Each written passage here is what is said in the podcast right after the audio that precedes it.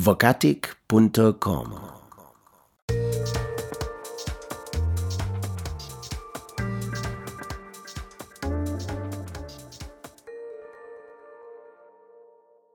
Class 1 Dating Phrase 1 I'm looking forward to meeting you.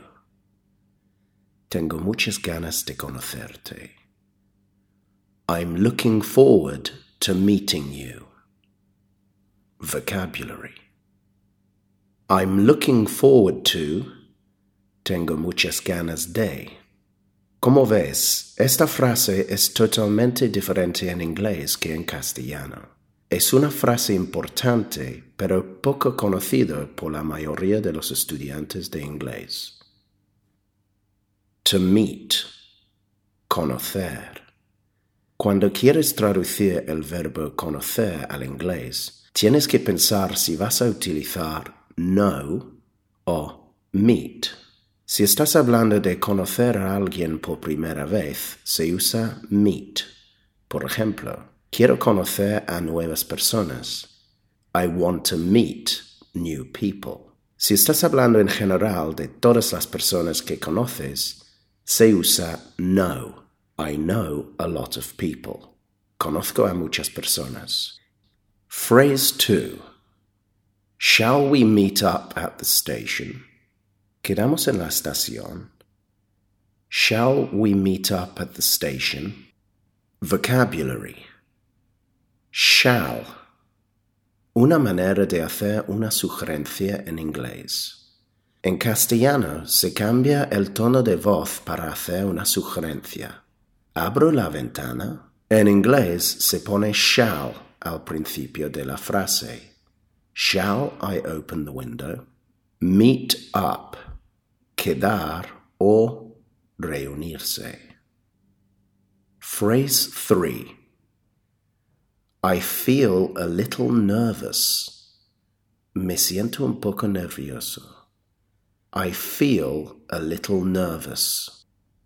Vocabulary. Feel, sentirse. Little, poco. Nervous, nervioso. Phrase 4.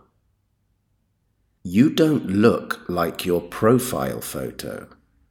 No te pareces a tu foto de perfil. You don't look like your profile photo. Vocabulary. Look like, parecerse a. Profile, perfil. Phrase 5. Let's have dinner and have some fun.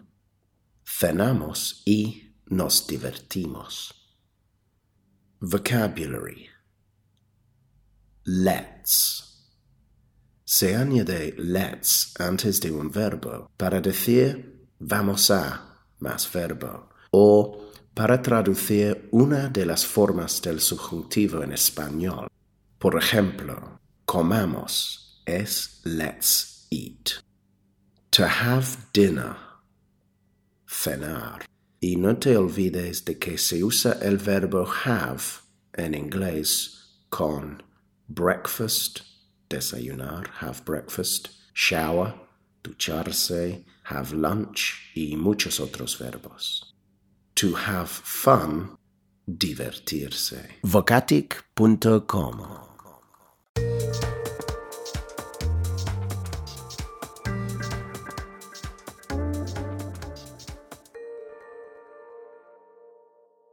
Class 1 Review How do you say in English, Tengo muchas ganas de conocerte?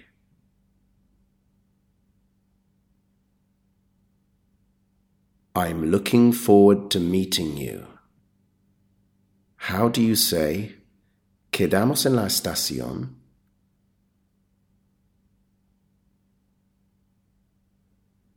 Shall we meet up at the station?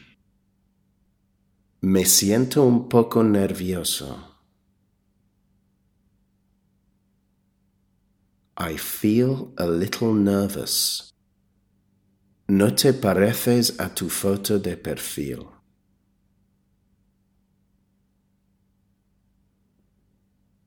You don't look like your profile photo. Cenamos y nos divertimos.